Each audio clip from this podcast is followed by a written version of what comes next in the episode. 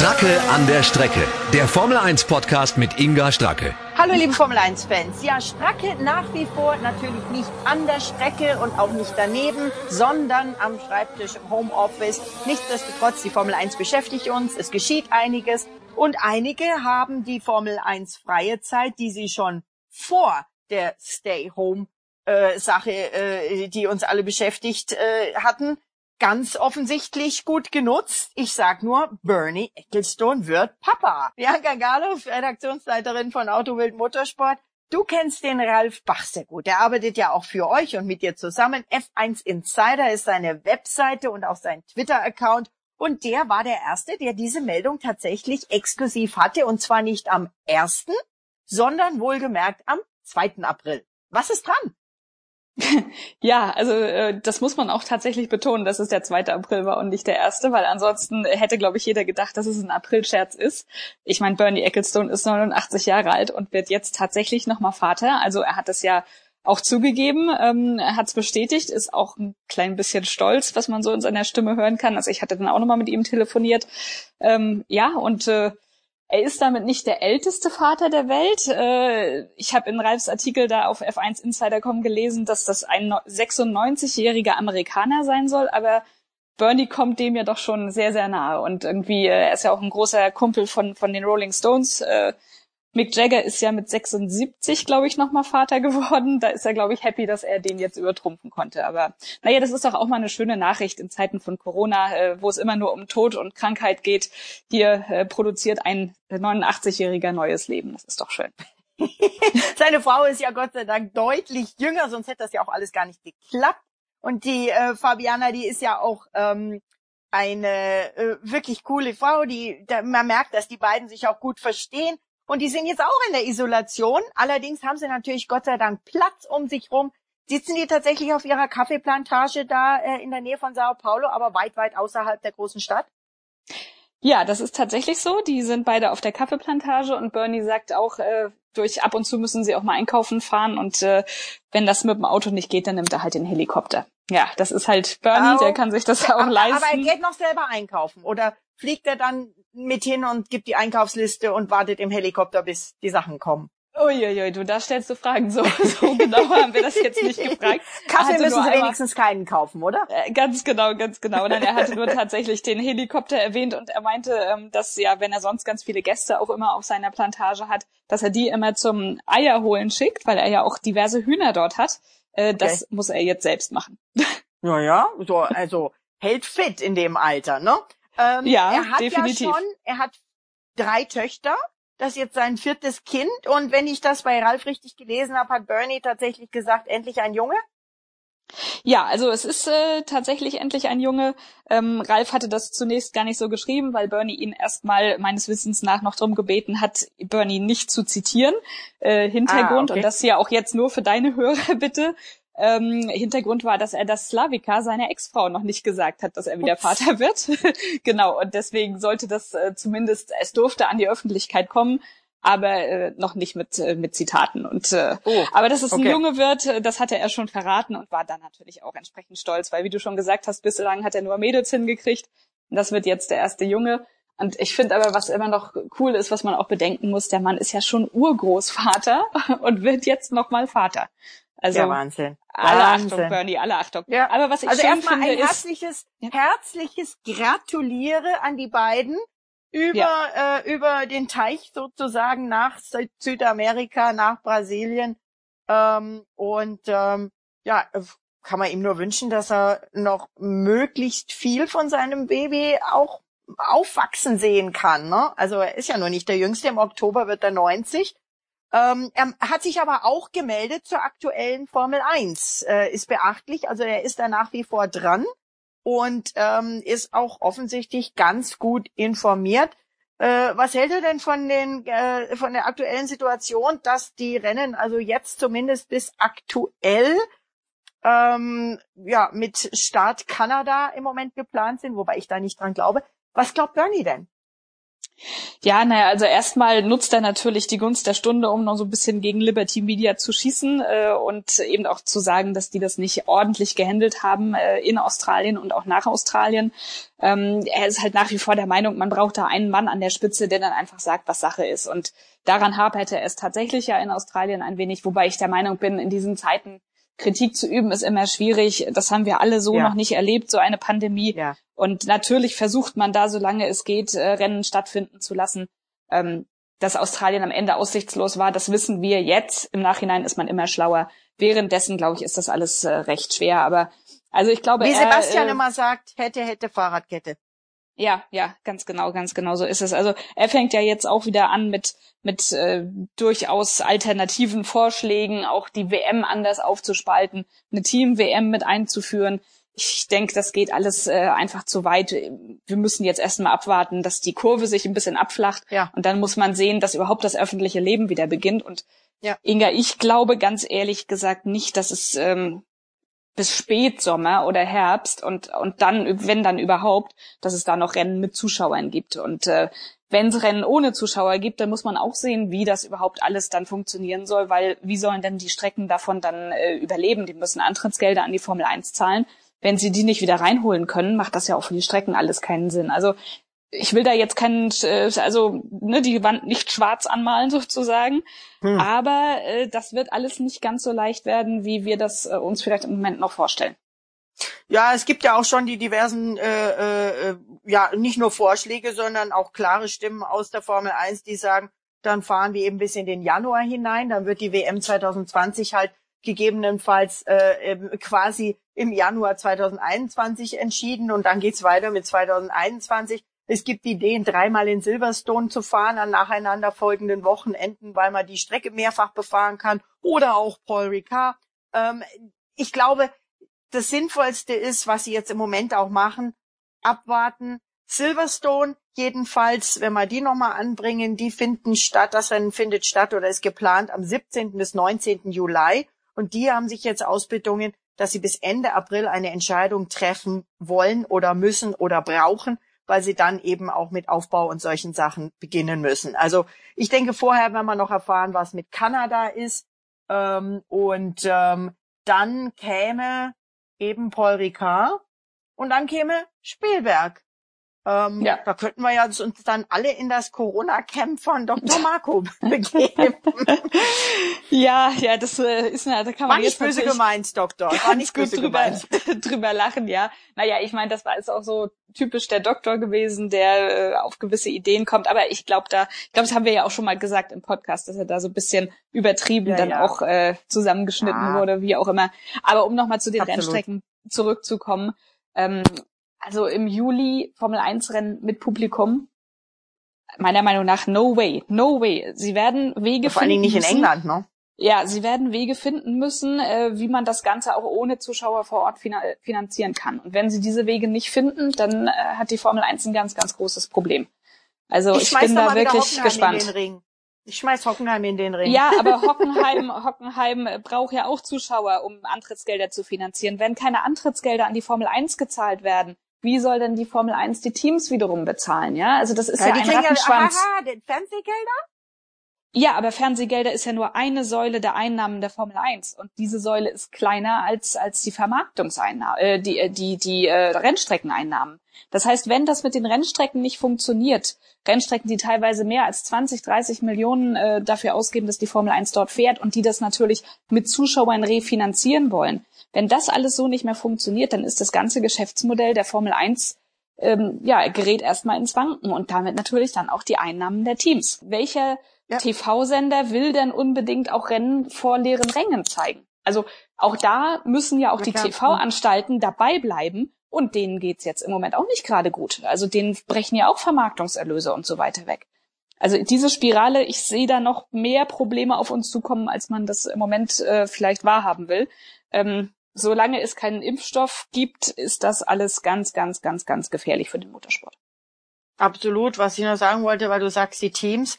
Äh, McLaren hat bekannt gegeben, dass sie jetzt das erste Team sind, das offiziell in Kurzarbeit geht, quasi die Leute äh, äh auch zum Teil nicht zahlt. Ähm, Carlos Sainz hat daraufhin per Twitter gleich gesagt, dass er natürlich auch das auf sein Gehalt bezieht. Ob der jetzt weniger kriegt oder gar nichts, hm, keine Ahnung, das hat er so nicht geschrieben, aber immerhin macht er auch mit. Das ist ja schon mal was. Und ähm, die Teams in England arbeiten weiter fleißig am Projekt Pitlane. Aber das ist natürlich, ich glaube, schon eher ein ehrenamtliches Projekt, in dem sie eben diese Englisch, die in England beheimateten Teams, muss man sagen, es sind ja nicht nur englische Teams, die äh, Beatmungsgeräte für wohlgemerkt äh, NHS, also die, die das britische Gesundheitssystem herstellen oder bauen.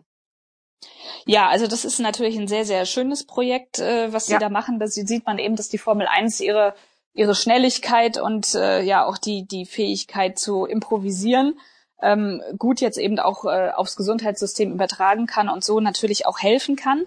Äh, Finde ich sehr, sehr schön. Äh, und ich weiß auch, dass das äh, in Stuttgart bei Daimler auch äh, ganz oben im Vorstand auch sehr, sehr positiv angekommen ist, dass Mercedes sich da eben mit engagiert. Ähm, ja, da sieht man einfach mal, dass eben Motorsport nicht immer nur Unterhaltung und so weiter ist, sondern hier kann Technik endlich auch mal für was ganz, ganz Vernünftiges eingesetzt ja. werden.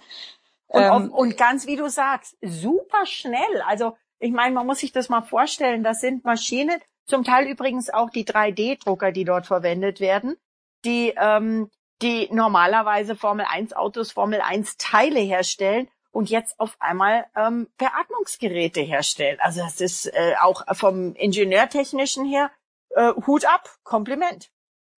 Ja, äh, wobei ich mir durchaus vorstellen kann, dass das gar nicht so schwer ist, wenn du die ganzen Geräte dann da hast und eben auch die Leute, die das Know-how haben. Also äh, nach wie vor ist es ja so, dass so ein Formel-1-Team, gerade eben die, die Großen, die haben da ganz, ganz viele schlaue Köpfe und die haben auch ganz viele teure Geräte dort stehen. Und ähm, ich glaube, mit diesem Können und Wissen äh, kann man heutzutage schon ziemlich viel dann auch machen. Aber es muss eben auch erstmal gemacht werden. Ne? Also, dass die sich äh, dann auch eben diesen Ruck geben und sagen, wir helfen da jetzt in der Krise mhm. und wir zeigen auch mal, dass eben der Motorsport auch was Vernünftiges machen kann. Das finde ich, äh, finde ich schon sehr, sehr gut, dass, dass das gemacht Absolut. wurde. Absolut. Ich finde das auch wirklich stark. Ähm, kommen wir nochmal zu was ganz am Rande notierten.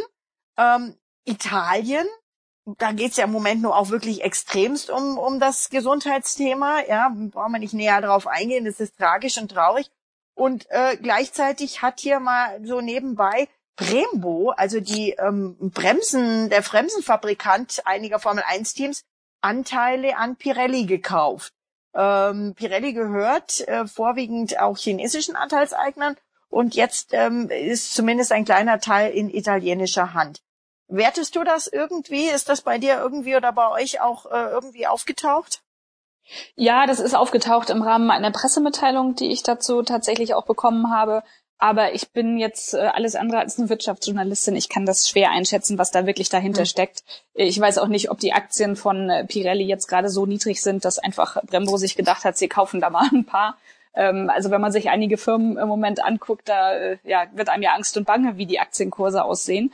Äh, da könnte man auch zum Beispiel jetzt mal in Richtung Aston Martin gucken, was ja von Lawrence Stroll aufgekauft wurde. Im November, wenn davor. ich mich recht erinnere. Ja, genau. Davor, genau. genau. Also äh, da ist der Kurs natürlich auch mächtig runtergegangen. Er hat ja deswegen auch nochmal eine, ja, also äh, eine, eine weitere Tranche Aktien bekommen und deswegen jetzt auch mehr Anteile, als er ursprünglich vorgesehen hatte. Ähm, aber auch da ist es jetzt natürlich so, wenn der jetzt weitere Investoren äh, anschleppt, ähm, die können natürlich sehr, sehr günstig jetzt auch bei Aston Martin dann einsteigen. Also ja, ja, ja. Das ist, äh, ja, ist eine Frage ganz komische. Dann, die, die hm? Frage hm? ist dann natürlich, da geht's ja jetzt nicht um Aston Martin, das Formel 1 Team, sondern es geht tatsächlich um Aston Martin, den Automobilhersteller oder den Autohersteller. Ja, und dann ja. ist natürlich die Frage, wer außer James Bond äh, sich äh, äh nach dieser Krise noch solche Autos leisten kann. Hm. naja, James Bond auf jeden Fall, den wird es auch weitergeben. Nein, du hast recht, es geht, äh, geht um den Automobilhersteller, der ja aber auch äh, letzten Endes dann eben äh, mit Lawrence Stroll Eigner des, des Formel 1 Teams dann ja ist. Ähm, ja. Aber ja, äh, auch da muss man abwarten, äh, wie solche Luxusautohersteller oder Sportwagenhersteller durch die Krise kommen und wie sich da auch der Absatz dann verändern wird, weil ähm, das wird mhm. die Weltwirtschaft nicht ganz so einfach wegstecken. Aber nichtsdestotrotz, mhm. äh, sind eben die Aktien von diversen Firmen im Moment ganz weit unten und da gibt's vielleicht auch clevere Leute, die eben gerade jetzt dann einsteigen und vielleicht war Brembo einfach bei Pirelli, um wieder auf diesen Ausgangspunkt zurückkommen, mhm. da genauso clever. Vielleicht. Also einer, der mit Sicherheit äh, ganz äh, fit in dieser ganzen Aktiengeschichte ist, ist Eddie Irvine. Der hat hm. schon seinerzeit, als er noch aktiv gefahren ist, ähm, ich glaube, es war sogar noch vor seiner Ferrari-Zeit, hat der schon damals, äh, hatte das im Teletext am Fernseher gemacht, also äh, Aktienkurse gecheckt und hat sich da äh, sein in der Formel 1 erfahrenes, äh, nicht ganz so großes Vermögen inzwischen ähm, vervielfältigt zu einem Riesenvermögen mit Aktien, mit Immobilien. Also solche Leute sind da natürlich immer ganz fit. Ganz fit sind andere, nämlich die E-Sportler. Es gibt wieder dieses Wochenende einen Formula One eSports Virtual Grand Prix. Und das hm. Witzige ist dabei, es ist ja eigentlich wäre dieses Wochenende am Sonntag die Premiere in Hanoi, der Vietnam Grand Prix zum allerersten Mal. Ähm, ja, der ist abgesagt, logischerweise.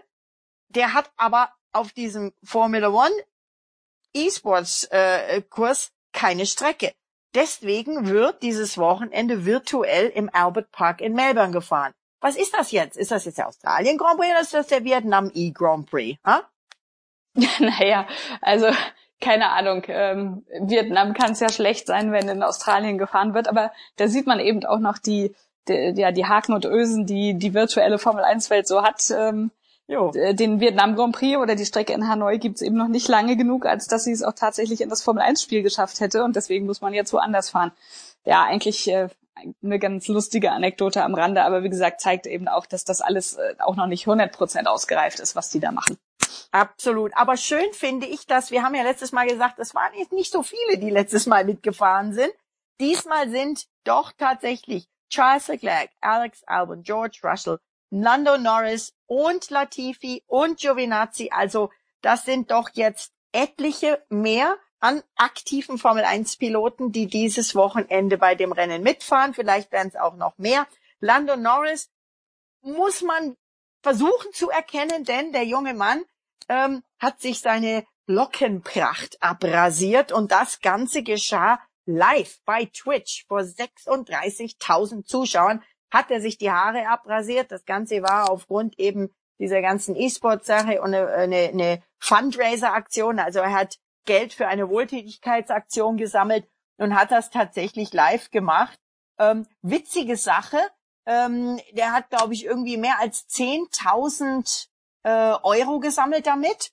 Und ähm, ja, das Ganze soll äh, eben in, in den Kampf gegen Corona reingehen gehen. Und ähm, Hut ab, finde ich cool, dass er das macht. Ja, äh, Hut ab, Haare ab in dem Fall. Also er hatte ja, ja eine Wette, genau, er hatte ja eine Wette verloren äh, und musste das machen. Ganz im Ernst, ich war ein wenig enttäuscht, weil er hat ja dann doch nicht ähm, ja ganz auf Baldo Norris gemacht, ja, sondern ja, ja. er hat ja noch ein bisschen was dran gelassen. Also ja, da hätte ich jetzt gesagt, wenn schon, denn schon, wenn man so eine Wette macht, dann müssen die Haare auch ganz ab und dann hätte ich mir auch gern mal Lando Norris komplett mit Glatze äh, gewünscht, aber das hat er sich nicht ganz getraut. Also da war ich doch ein klein wenig enttäuscht, dass er da die große Klappe hatte und dann am Ende nichts dahinter. Vielleicht legt er ja noch mal den Rasierer an. Vielleicht hat er auch Angst gehabt, sich in den Kopf zu schneiden. Er hat das ja wirklich ganz alleine gemacht. Äh, aber er hat auch schon gesagt, es steht mir überhaupt nicht, steht mir überhaupt nicht. Und er ist ja schon sehr, wie der Engländer für einen Engländer extremst outgoing und auch mit seiner typischen Lache und so er ist ein, er ist ein Charakter. Er wird jetzt auch schon Baldo Norris, wie du sagst, genannt.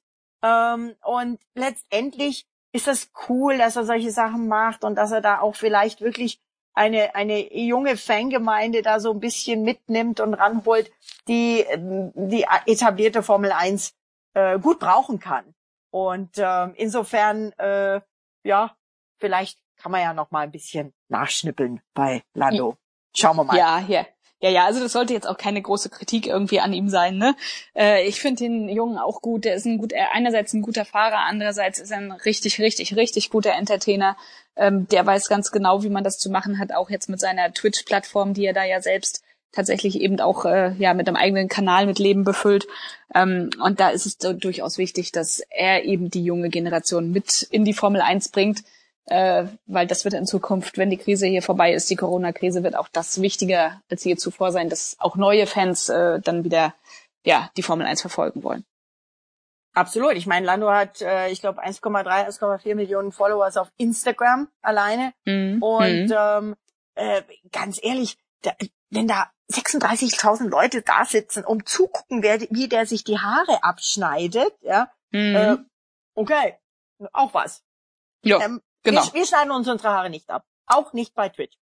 Also nee, im Moment sowieso nicht, weil gibt ja keinen Friseur, Friseur der offen hat und hier so ein Rasierapparat nehme ich mir nicht.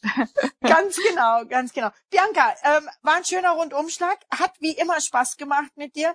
Ähm, lass mich doch bitte wissen, falls Ralf noch ein bisschen mehr rausfindet, wie es Bernie geht, wie es der, äh, ja, wie es denen in Brasilien geht, wenn er da auch, auch wenn du mit ihm telefonierst, was man sagen darf, bevor ähm, andere Leute das bei uns hier auf äh, meinem Podcast erfahren. Äh, logischerweise, also ich, äh, wir, wir warten dann ab, wenn du reden darfst. Ja, äh, natürlich. Also ein paar Geheimnisse versuche ich ab und zu hier mal einzustreuen. Hast du sonst noch irgendwas für uns in dieser Formel 1 losen Zeit? Nö, ansonsten ist es ja eigentlich recht ruhig und ähm, wie gesagt, ich bin mal gespannt. Also was doch, was ich noch gehört habe, ist, dass äh, die kleinen Teams natürlich diese Zeit jetzt nutzen wollen, um die Budgetgrenze äh, weiter zu senken. Mhm. Äh, und zwar äh, fordern die sogar 100 Millionen, also von 175 Millionen Dollar soll es runtergehen auf 100 Millionen Dollar. Da sind natürlich die großen Teams dagegen. Äh, ja. Ferrari äh, sagt ganz klar, dass es für sie gefährlich werden kann, wenn sie jetzt von heute auf morgen nur noch 100 Millionen Dollar Budget zur Ver Verfügung haben und das ja bei den aktuellen Autos, die nächstes Jahr noch fahren werden, die ja auch in der ja. Entwicklung und im Unterhalt durchaus teurer sind als die, die eigentlich dann äh, jetzt eben 2022 kommen. Und Ferrari warnt davor, zu weit nach unten zu gehen, weil dann müssten sie irgendwann Leute entlassen. Was natürlich hm. in der jetzigen Zeit in Italien auch nicht zielführend auch nicht ist. Gut ist ja, ja, und da ja. gilt es einfach, einen guten Kompromiss zu finden. Ich habe gehört, dass der vielleicht bei 150 Millionen liegen könnte. Ich meine, für hm. die kleinen Teams ist das ein Tropfen auf einen heißen Stein, weil die liegen sowieso unter 150 Millionen.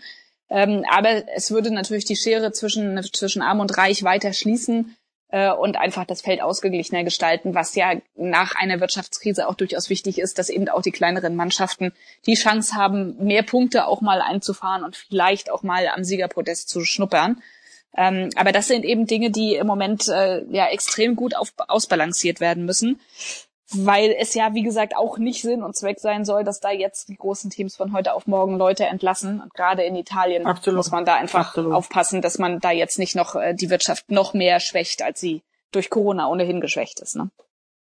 Wir werden es weiter beobachten. Ferrari ist einfach ein schönes Schlusswort, weil nämlich, ich fand das richtig herrlich, Sebastian Vettel tatsächlich äh, äh sozusagen mit Selfie-Stick äh, bei Twitter äh, oder in Social Media auf Fanfragen im Video geantwortet hat. Das hat er, glaube ich, noch nie so gemacht und ist super gut angekommen. Finde ich prima und damit, ja, verabschieden wir uns, oder? Ja, also wenn Sebastian Vettel so etwas schon macht, dass er ein Selfie-Video macht und Fanfragen alleine beantwortet, äh, das muss schon was heißen für dich.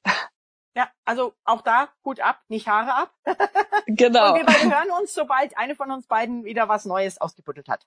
Ja, alles klar, so machen wir Oder das. der Ralf. genau, genau. Gut, als also, Inga, danke. Bianca, tschüss und danke.